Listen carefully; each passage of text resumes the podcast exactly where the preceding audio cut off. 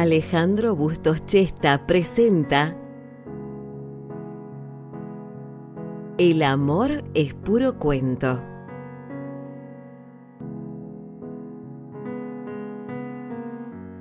Mateo siempre había soñado con ser futbolista. A los 22 años se sentía frustrado por no haberlo logrado. Pero disfrutaba mucho de ver jugar a Nicolás, su hermano gemelo, quien era un jugador profesional al cual admiraba y envidiaba.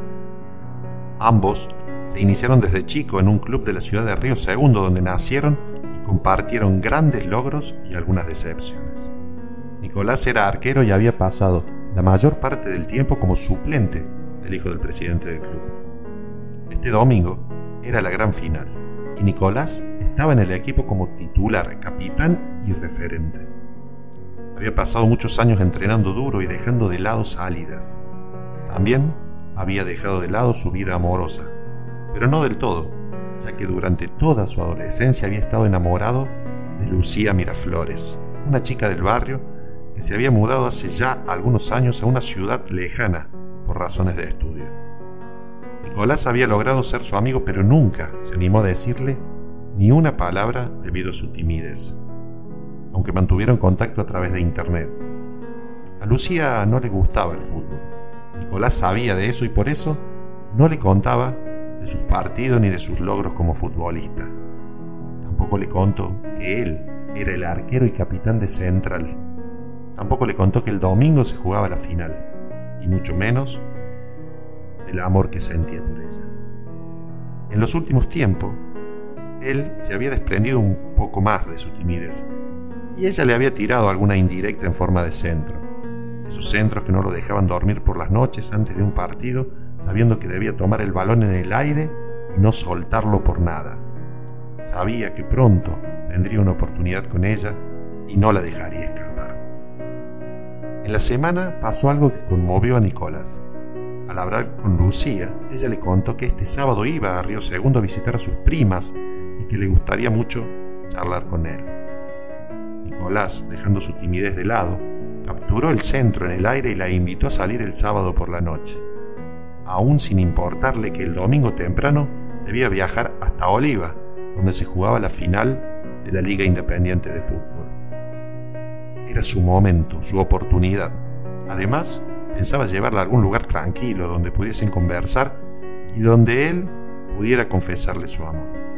Nadie del club lo iba a ver, ya que todos estarían descansando para el gran partido del día siguiente. Todo iba perfecto en la semana los entrenamientos, los centros capturados con seguridad por Nicolás, recibiendo siempre el apoyo de su hermano Mateo desde atrás del alambre. Además de ser él quien lo llevaba en su auto a entrenar como todos los martes y jueves. Pero el jueves, a la salida del último entrenamiento antes de la gran final, a Nicolás se le vino el mundo abajo. El director técnico había decidido que por primera vez después de mucho tiempo el equipo debía concentrarse en un hotel desde el sábado a la tarde y hasta el momento de viajar a Oliva. La comisión argumentaba que si no lo hacían, algunos jugadores se iban a acostar demasiado tarde e incluso con alguna copita de más.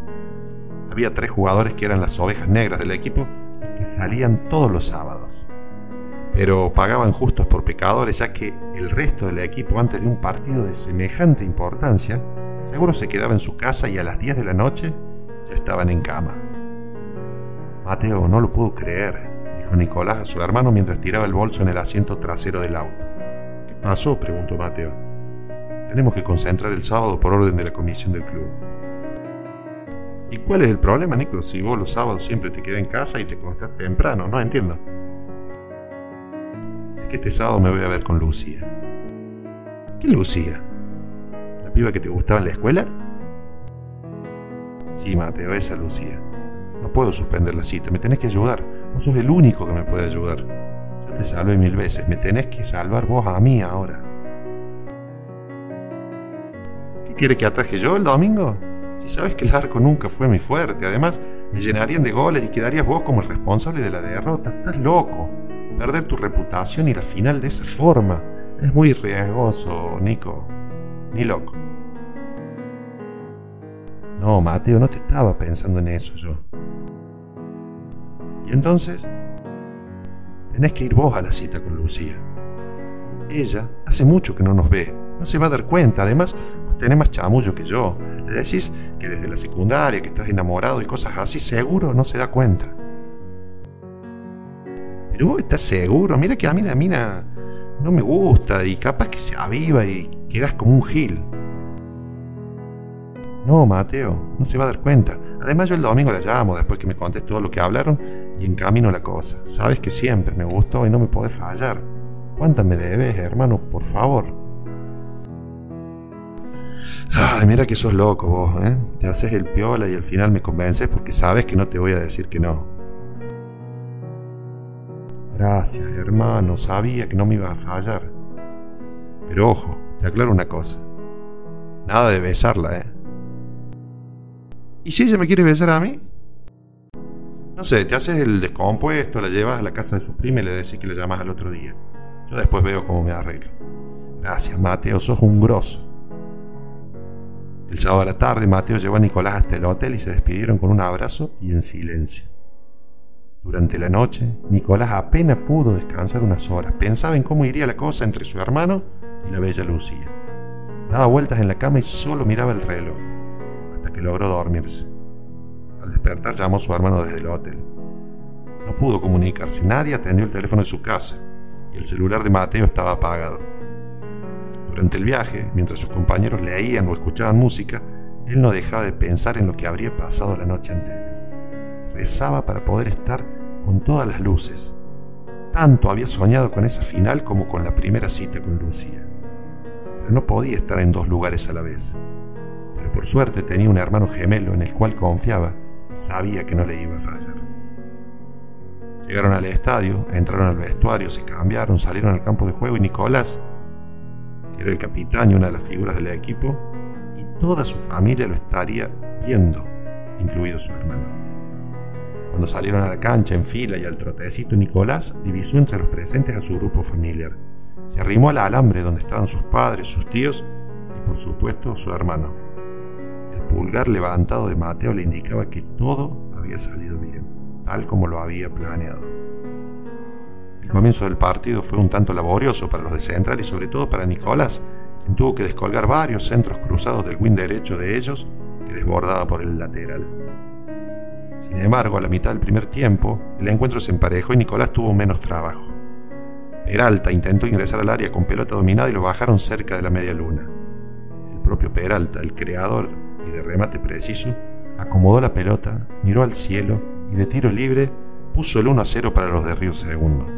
Gol de Central y el grupo de hinchas que se había llegado desde Río Segundo lo gritó con alma y vida, como también lo gritó Nicolás, se acercó hasta el alambre y lo sacudió con ambas manos gritando el gol cara a cara con su hermano. No pasó mucho más en el primer tiempo y el árbitro mandó a ducharse a ambos equipos. Lucía, Viajaba en el colectivo de regreso a su ciudad mientras soñaba con la noche perfecta que había pasado con Nicolás, su gran amor de la secundaria y al cual no había visto por tanto tiempo. Mateo, mientras tanto, alentaba desde atrás del arco a su hermano y pensaba cómo haría para decirle que la noche anterior tuvo que besar a Lucía. Vuela esta canción para ti, Lucía. La más bella historia de amor que tuve y tendré es una carta de amor que se lleva el viento pintada en mi voz a ninguna parte, a ningún buzón. No hay nada más de bello que lo que nunca he tenido, nada más amado que lo que perdí. Perdóname si hoy busco en la arena una luna llena que arañaba el mar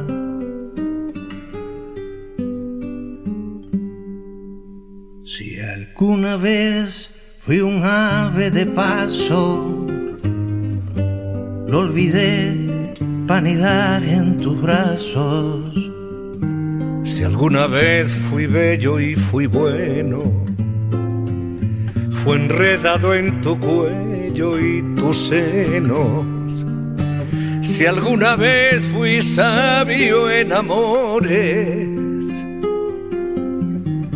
lo aprendí de tus labios cantores.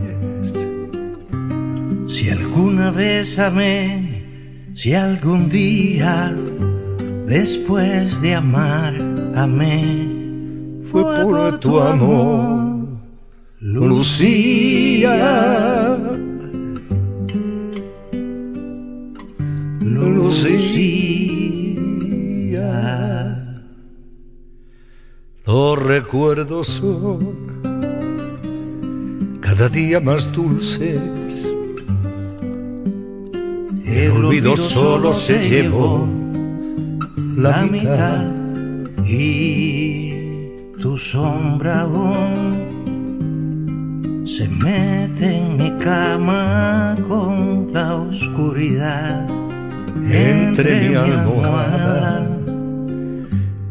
y mi soledad.